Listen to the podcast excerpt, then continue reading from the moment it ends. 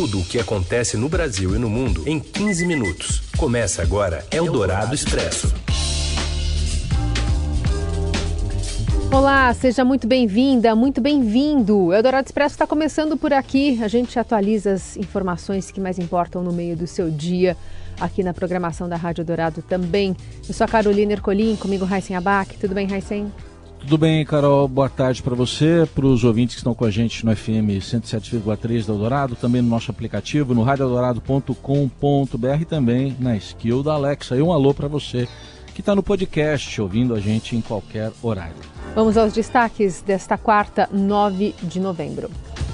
Morre aos 77 anos Gal Costa, uma das maiores vozes da MPB. Acompanhe nesta edição a trajetória dela e a repercussão desta grande perda para a cultura brasileira. Ministério da Defesa entrega hoje ao Tribunal Superior Eleitoral um relatório sobre o acompanhamento das eleições pelos militares. E ainda, como será a transição de governo na área da saúde e as novidades com a volta do programa Minha Casa Minha Vida. Eldorado Expresso tudo o que acontece no Brasil e no mundo em 15 minutos.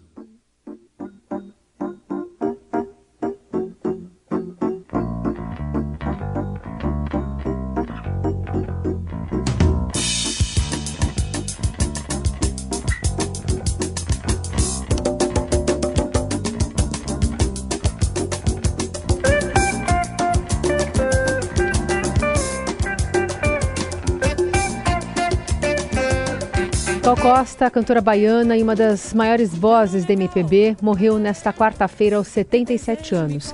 A causa da morte ainda não foi revelada.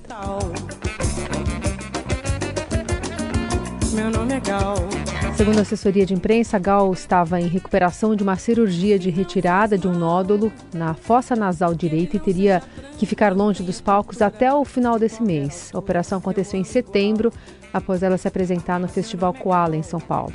A cantora já tinha na agenda marcada para a turnê As Várias Pontas de uma Estrela, que deveria ocorrer em dezembro e janeiro de 2023. A gente já está Aqui no...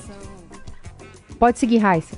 Oi, Carol. Bom, a gente foi impactado por essa notícia aí no meio da manhã e está aqui com a gente o Júlio Maria, repórter do Caderno 2 do Estadão.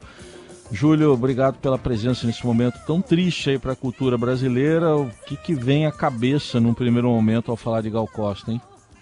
Pois é, Heisen, Carol, puxa vida, ouvintes. É, assim, a gente está tentando digerir, né, se é possível, digerir né, uma perda como essa num ano difícil, né, para final de um ano já tão difícil para todo mundo e de repente não temos mais a voz de Gal Costa, né? Não temos mais, como disse Carol, para muitos, para muitos, uma da, para muitos a maior cantora do país, né? Para muitos uma das maiores cantoras do país, sem dúvida, é, a Gal tem esse peso é, espalhado por uma trajetória que começa no final dos anos 60, 1967, com, com um álbum Domingo, né, dirigida pelo Caetano. É, depois, no ano seguinte, ela lança seu primeiro álbum solo e segue, Carol e Heisen, segue, e é muito interessante acompanhar a trajetória da Gal, ela segue pontuando a sua carreira com discos excelentes e com marcos políticos também, né? É, lança Tropicália em 1968, ela está ali junto com aquela turma no álbum Tropicália, é uma, uma voz feminina que se coloca ao lado da Rita também, né, dos Mutantes, naquele movimento importantíssimo, muito masculinizado, né, daquela turma que estava contra todo aquele momento político também de ditadura. Gal se coloca corajosamente, Betânia prefere ficar de fora, Gal se coloca ali, né, depois é, é, o tempo é, passa, Gal continua à frente, absorvida sempre pelas transformações, ela consegue também entrar nos anos 80, por exemplo, quando muitos artistas dos anos 70 estranhavam muito aquela estética nova de rádio FM, é interessante lembrar que quando aparecem as FMs, os artistas se colocam com um desafio, né? Como é que a gente vai fazer parte disso? Como é que a gente vai levar a nossa verdade para essa estética mais eletrônica de teclados do Lincoln Olivetti, né? Parecia uma grande violência artística fazer parte de tudo isso. E a Gal toma a frente e fala: Eu estou aqui, eu quero ser ouvida. E logo em 1980 lança um descasso cantando várias músicas que fazem parte. É a festa do interior está lá, inclusive, né, abrindo essa década de Gal, presente na grande massa. Eu lembro de ter feito a biografia da Elis Regina e ter ouvido muito isso. A Elis queria ser a Gal, nesse sentido, né, de ser ouvida por todo mundo, de lotar estádio, de ter um público enorme. É, e ela segue, então, a se você reparar, até já estou falando tanto aqui, né, Raíssa e Carol, mas é, tentando, pensando junto com a, com a notícia da morte da Gal, o quanto que ela representa até chegar a 2011, por exemplo, mais não tão recente, mas tão fresco ainda na memória, aquele álbum Recanto, né, que ela faz com Caetano, é, dirigida pelo Caetano de novo, né, como tinha sido lá no começo, mas re, totalmente refeita, como se estivesse se reorientando sua carreira, é, com uma sonoridade cheia de ruídos, quase experimental, que o Caetano provoca a Gal ali, e ela coloca a voz em cima de quase nenhuma base harmônica e faz aquilo de uma forma magistral. Realmente, é, é muita coisa para ser analisada, muita coisa para ser escrita, dita, documentários, programas especiais vão começar a repensar, avaliar, reavaliar, celebrar a Gal Costa a partir desse momento que a gente está lidando com essa ideia da perda de uma das maiores vozes desse país. Eu estava ouvindo, Júlio, uma entrevista com a Zélia Duncan. Ela falou assim: a gente perdeu, eh, o Brasil perdeu um Beatle, né? E não é só uma voz, é, uma das maiores vozes da MPB, mas uma das maiores vozes do mundo, né? No contexto mundial colocando essa importância né, da, da Gal nesse cenário não só nacional, mas internacional, do que, que ela representou para a música. E a gente está num, num ano, ou pelo menos numa fase, que muitos artistas estão completando 80 anos, né? E ela estava chegando é muito próximo dessa, dessa virada. Verdade, Carol. Ela estava com 77. E olha só, gente, eu sempre penso isso, sempre que vou ver um show, fui ver hum. a Tulipa Ruiz agora, um show belíssimo. E sempre que eu vou ver a tulipa, que é uma né, sai de uma, de uma costelinha da Gal, uhum. eu, eu, fico percebendo o quanto é, a Gal é um eixo, é um, é um chassi né, da música, do canto brasileiro. É, a gente pode ter, colocar três grandes mediadoras que fazem a mediação do canto da era do rádio para a era moderna. Né? Essas três mulheres são Elis, Betânia e Gal. Né? E, e contornavelmente, se você quer ser uma cantora no país, você pode fugir, você não consegue fugir é, dessa influência, você não consegue, ah, eu vou ser eu, eu vou me libertar de tudo. Já ouvi esse papo tantas vezes, mas no fundo, você não estará livre da influência benéfica, que bom, né? Da influência de Gal, é, junto com Betânia e junto com Elis, né? Então a gente perde, Carol, é, é, é, nesse momento o mundo, como você disse, perde é, uma, uma voz é, importantíssima também no momento em que as vozes do Brasil elas não hum, talvez não cheguem com o mesmo com a mesma dimensão né, com a mesma importância, com o mesmo foco. A Gal foi muito importante naquele pós-bossa nova, porque a bossa nova deu ao Brasil uma carta branca para voz, né? É, ao contrário dos Estados Unidos, quando a gente compara, lá nunca teve um movimento de relaxamento vocal como a gente teve a bossa nova aqui. Mas a Gal conseguiu segurar essa história de, é, é, de excelência né, vocal com muita naturalidade, porque ela não era tecnicamente uma especialista. É engraçado, né, isso. A Gal, o canto da Gal não vinha de uma academia, de um estudo, vinha da alma, né? E Elis falava também sobre Gal Costa, o encontro que ela teve, dizia: o que canta não é a voz, né? O que canta na Gal não é a voz, é a alma. Né? Então, quando você ouve a Gal Costa, o que está cantando é a alma. Não adianta ficar procurando, ah, aqui desafinou, olha ali, podia ter sido mais assim, aqui não está indo. É, é, o que está cantando é a alma, e é por isso que ela chegava com aquela voz, o que ficou um marco né, do canto da Gal, aqueles aquelas regiões altas que ela conseguia chegar com muita segurança, com sobra até, né? E com um registro ali, uma particularidade de voz muito interessante, um timbre, né? Que, um cristal de voz que é, é, dominava todo mundo e domina todo mundo, arrebata ainda estava é, aqui ouvindo muito a Gal para escrever para o jornal, para falar com vocês, e olha, é, a gente só consegue é, ouvir e ouvir mais e se emocionar com coisas maravilhosas que vão ficar para sempre. Né? Então, a importância da Gal também se dá por uma necessidade de termos uma grande voz. As grandes vozes estão, estão acabando. Né? Infelizmente, o, o nosso eixo não é é, e, e, tudo bem, mudou os tempos, não tem problema. Os tempos têm as suas emergências, as suas urgências, e esses eixos são deslocados frequentemente. Não é a voz, exatamente a qualidade de voz hoje, o eixo principal da música brasileira. E por isso, ter Gal é, é, é tão importante. Uhum.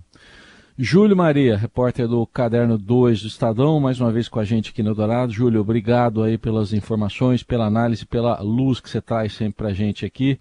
E um abraço. Obrigado, Até mais. Gente. Muito obrigado, gente. Muita paz, muita luz para todos nós superarmos, né?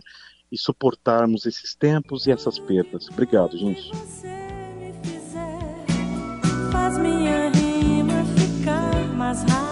Gal publicou no Twitter um vídeo cantando a música Sorte ao lado do seu amigo de longa data, Caetano Veloso, duas horas antes da assessoria confirmar o falecimento. Na legenda do post, a cantora citou um trecho da música Meu amor, você me dá sorte, se declarando ao amigo. Quando te vejo, não saio do tom, mas meu desejo já se repara. Me dá um beijo com tudo de bom e acende a noite na Guanabara, meu amor. Você me dá sorte, meu amor. Você me dá sorte, meu amor. Como é que eles dividem o microfone? Bem bonito esse vídeo. E a gente é, continua falando né, sobre esse assunto também nas plataformas digitais do Estadão, com toda a repercussão da morte de Gal Costa. Eldorado Expresso. Vamos com outras notícias desta quarta-feira. Após informar que levaria até 30 dias para concluir a sua fiscalização do processo eleitoral, o Ministério da Defesa promete entregar, nesta quarta, o relatório com suas conclusões. O prazo encurtado atende às pressões do presidente Jair Bolsonaro, que trocou os holofotes pelos bastidores desde que perdeu a disputa para o petista Luiz Inácio Lula da Silva no dia 30 de outubro. Nas poucas declarações que concedeu de lá para cá, o presidente insinua que o dossiê dos militares pode alterar o jogo.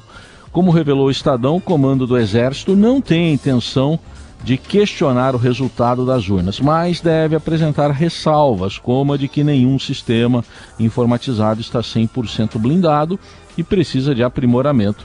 Bolsonaro explora essa informação politicamente, dizendo que o risco de fraude é quase zero, mas não é zero. Palavras dele.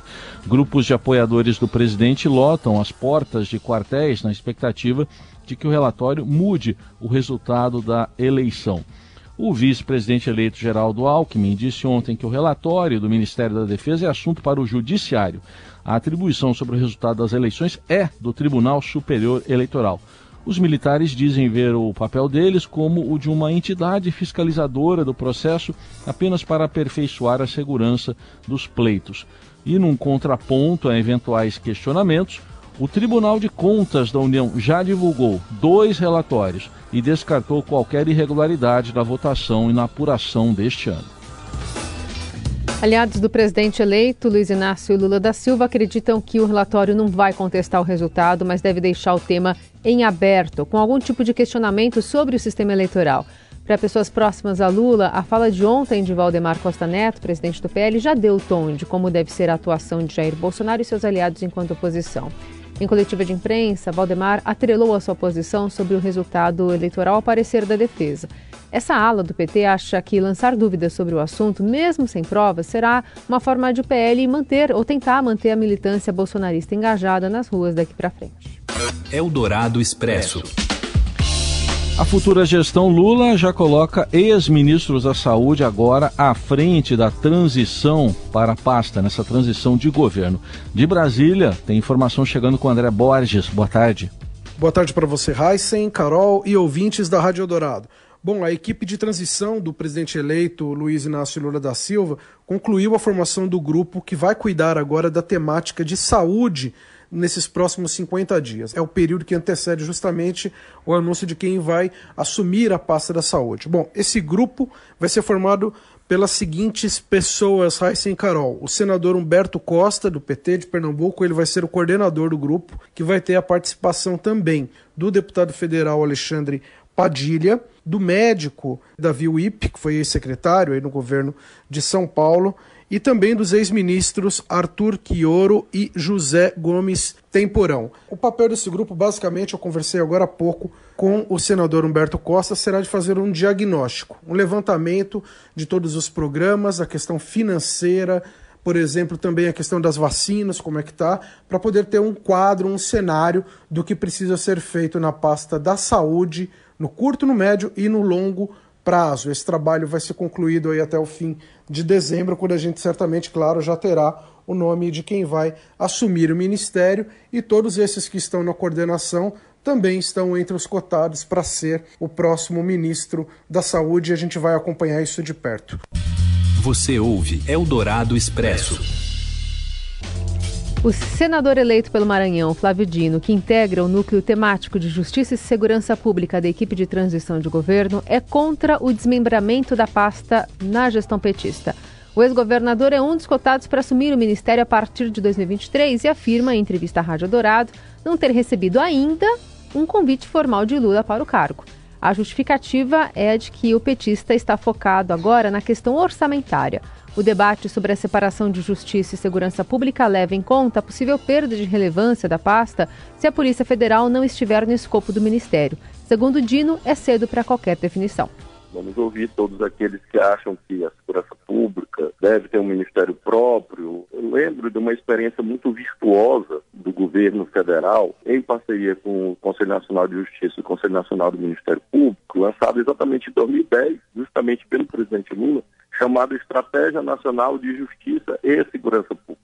Esse documento, a meu ver, corretamente, vai nessa direção da integração orgânica. É o modelo que eu defendo. Agora, claro que isso dependerá de várias vozes que serão ouvidas e, sobretudo, da decisão administrativa, política, que cabe, evidentemente, ao presidente da República. Porque é isso que nós vamos fazer no prazo de mais ou menos um mês, três semanas. O senador não descartou um revogaço já nos primeiros eh, dias de governo de portarias e decretos publicados durante a gestão de Jair Bolsonaro que, facilita, que facilitaram o acesso a armas de fogo e dificultaram o combate ao desmatamento.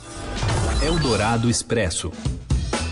O novo Minha Casa Minha Vida prevê aluguel de moradias populares. Mais informações com o repórter do broadcast Circe Bonatelli. As associações de empresários da construção estão fazendo os primeiros rascunhos de propostas para ampliação do Minha Casa Minha Vida, nome original do programa Casa Verde Amarela. O presidente eleito Lula disse que, na sua gestão, o programa vai voltar a atender as pessoas mais pobres. É bem possível que o novo governo vá recriar a antiga faixa 1. Ela era voltada para as famílias com renda de até R$ 1.800 por mês e tinha até 90% do valor subsidiado por recursos do Orçamento Geral da União. A faixa foi extinta por Jair Bolsonaro na reformulação do programa. O argumento foi a falta de dinheiro para novos projetos e a necessidade de terminar as obras antigas. De todo modo, a situação vai exigir da equipe de Lula quebrar a cabeça para encontrar uma fonte de recursos capaz de cumprir a promessa de campanha e ampliar o Minha Casa. Eu conversei com a Associação Brasileira de Incorporadoras Imobiliárias, a Abrainc, e a turma lá me contou que está formatando uma sugestão para ser encaminhada nas próximas semanas ao governo. A espinha dorsal da proposta vai ser combinar dinheiro do orçamento da União com o FGTS, o Fundo dos Trabalhadores que já é usado para abastecer os programas. E assim, eles planejam atender mais famílias que hoje não têm condições de pagar sozinhas pelas suas casas. Até aqui, algumas empresas como a Direcional e a Tenda disseram que não têm interesse em atuar na faixa 1. Os presidentes das construtoras lembraram que o pagamento das obras nesse segmento atrasaram no governo Dilma e deixaram prejuízos para o setor. Eldorado Expresso. Eldorado na Copa. Qatar 2022. E a gente fala de Neymar, saudável e no auge, tem a maior chance de liderar o Brasil nessa busca do Hexa. Fala mais, Morelli. Olá, amigos! Hoje eu quero falar do Neymar na Copa do Mundo. O Estadão acaba de publicar uma reportagem, um perfil deste Neymar e sua preparação para a Copa do Mundo. O ano é bom, a temporada começa bem para o Neymar, apesar das suas desavenças com o PSG e também com o craque francês Mbappé, mas Neymar dentro de campo tem sido muito melhor do que em outras temporadas, muito mais focado do que em outras Copas do Mundo. O Estadão está fazendo uma série de perfis com craques da Copa, os caras da Copa e o Neymar está sendo publicado nesta quarta-feira. Neymar se preparou com antecedência para voltar ao PSG. Neymar vem fazendo competições e partidas importantes, decisivas com gols, com passes para gols, não tem se envolvido em polêmicas fora de campo, esteve em Barcelona recentemente para responder por um processo que acabou dando em nada quando da sua transferência do Santos para o Barcelona. Então é o Neymar mais focado, é o Neymar com 30 anos, é o Neymar que foi convocado pelo Tite, ele já sabia, é claro, mas ele se permitiu postar ao lado do filho um pouquinho da sua alegria em ser convocado e é o Neymar que já falou que a Copa do Mundo do Catar pode ser a última em sua carreira. Seria a terceira. Ele disputou 2014 no Brasil, foi mal, não estava naquela derrota de 7 a 1 para a Alemanha, havia se machucado. Disputou na Rússia uma competição em que ele foi muito, muito mal, muitas reclamações com arbitragem, muito cai-cai, virou meme mundial e agora tem a chance de se redimir de tudo isso. É isso, gente. Falei, um abraço a todos, valeu. Eldorado Expresso. Na frente do cortejo, o meu beijo, muito forte como aço, meu abraço. E a gente encerra este Eldorado Expresso, é, reforçando que a cobertura completa da morte de Gal Costa você acompanha aqui na Rádio dos Melhores Ouvintes, também nas plataformas digitais do Estadão. Inclusive, a partir das 10 da noite, o Adorado reprisa a entrevista de Gal Costa a Sara Oliveira no Minha Canção, em 2018, quando ela esteve aqui nos estúdios da Rádio Dourado.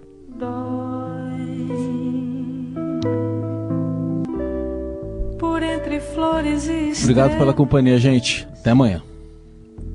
Você usa uma delas como brinco pendurada na orelha. Você ouviu Eldorado Expresso tudo o que acontece no Brasil e no mundo em 15 minutos.